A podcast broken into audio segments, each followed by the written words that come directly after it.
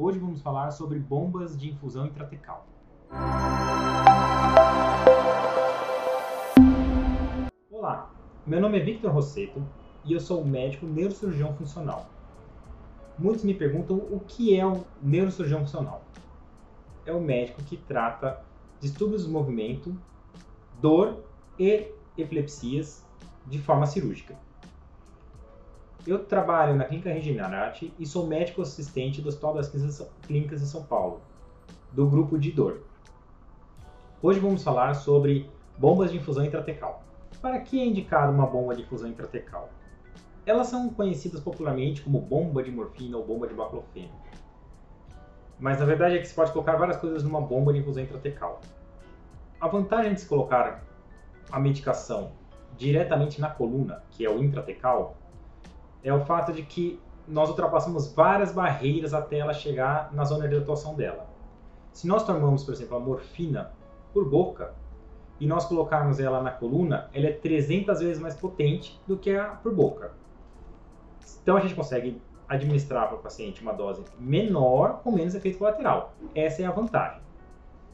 Então, pacientes que estejam tomando uma medicação por boca, mas que não tolerem mais o seu aumento pelos efeitos colaterais, eles têm uma indicação de colocar a bomba de medicação intratecal para ficar infundindo constantemente na coluna, ou seja, no espaço intratecal na coluna, de modo que a medicação fique com mais potência e menos efeito colateral. Então a gente pode colocar a medicação e ela vai ser mais potente, então vamos colocar tudo intratecal. Não, tem suas indicações de patologias que respondem à medicação intratecal e medicamentos que podem ser injetados de, na coluna diretamente. As principais indicações são dor e espasticidade. Quais tipos de dor?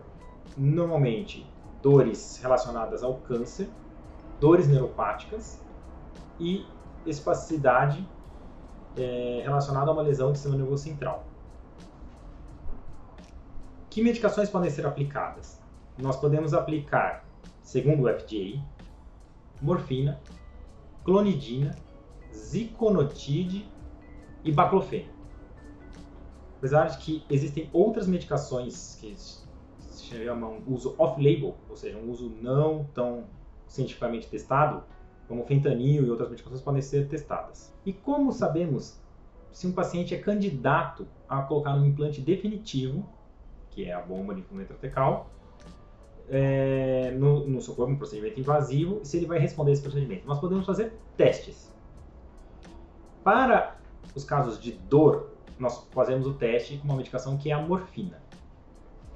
Pode ser feita de várias maneiras, de acordo com os consensos internacionais.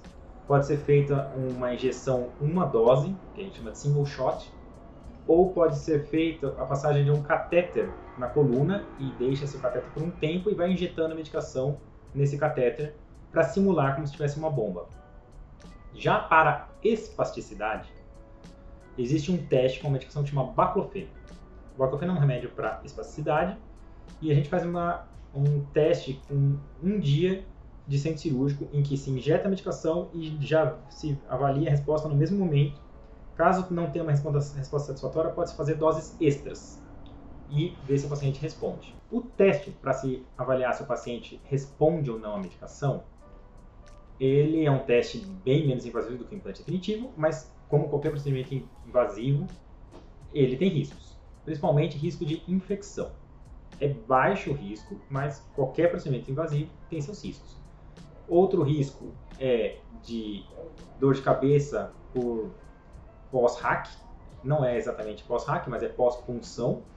Então, uma punção que tire líquido da coluna pode dar dor de cabeça. E os riscos também associados a hematomas, alterações que comprimam a medula, um sangramento por um teste, por exemplo. Os pacientes que respondem ao teste, eles ganham a indicação do implante definitivo.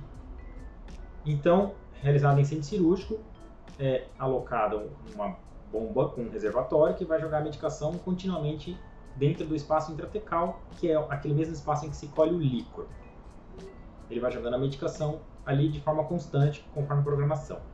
Logo no pós-operatório, já é esperado um alívio da dor. Porém, a dose vai sendo ajustada conforme o tempo.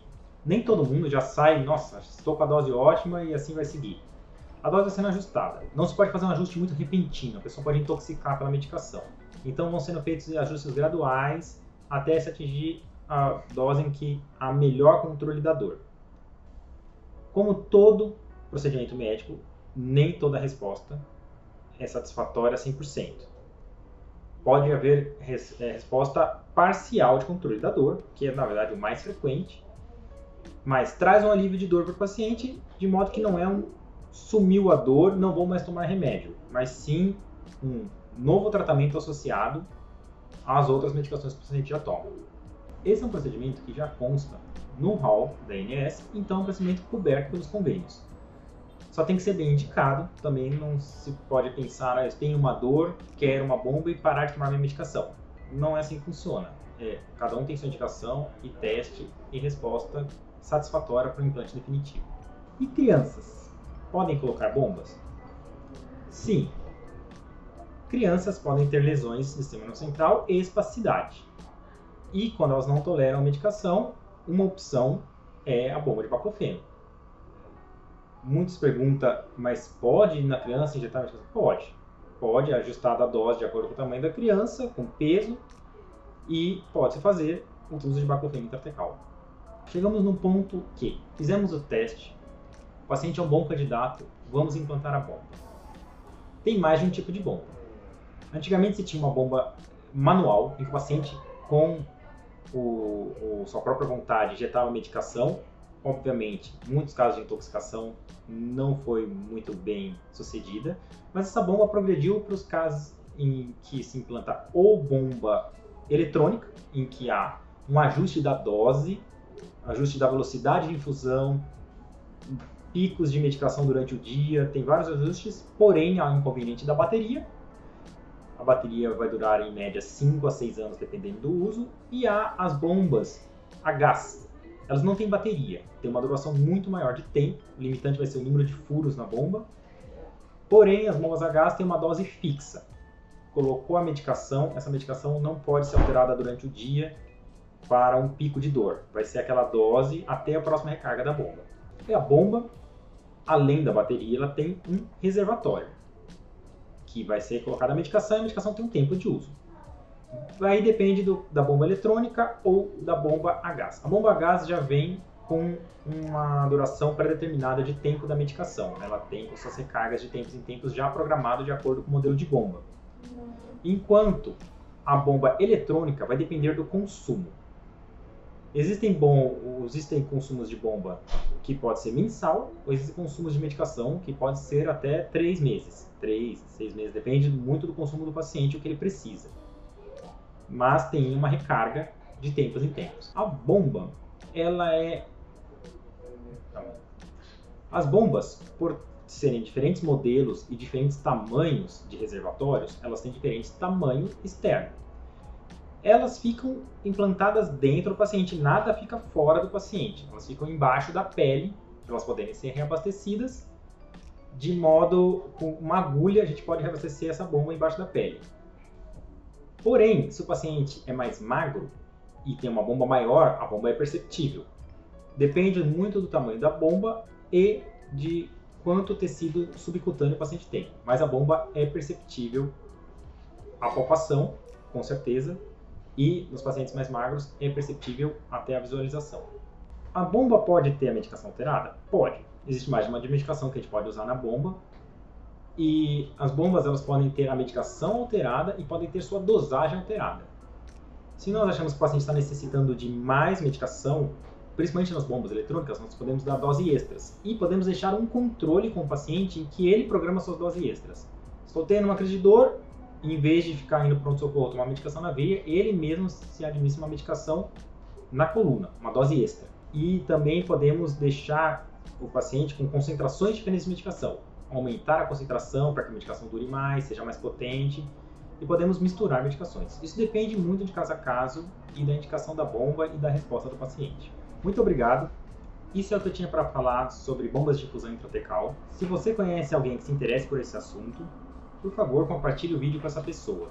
Não se esqueça de se inscrever no canal e clicar no sininho para receber as notificações dos próximos vídeos. Obrigado pela atenção, até a próxima!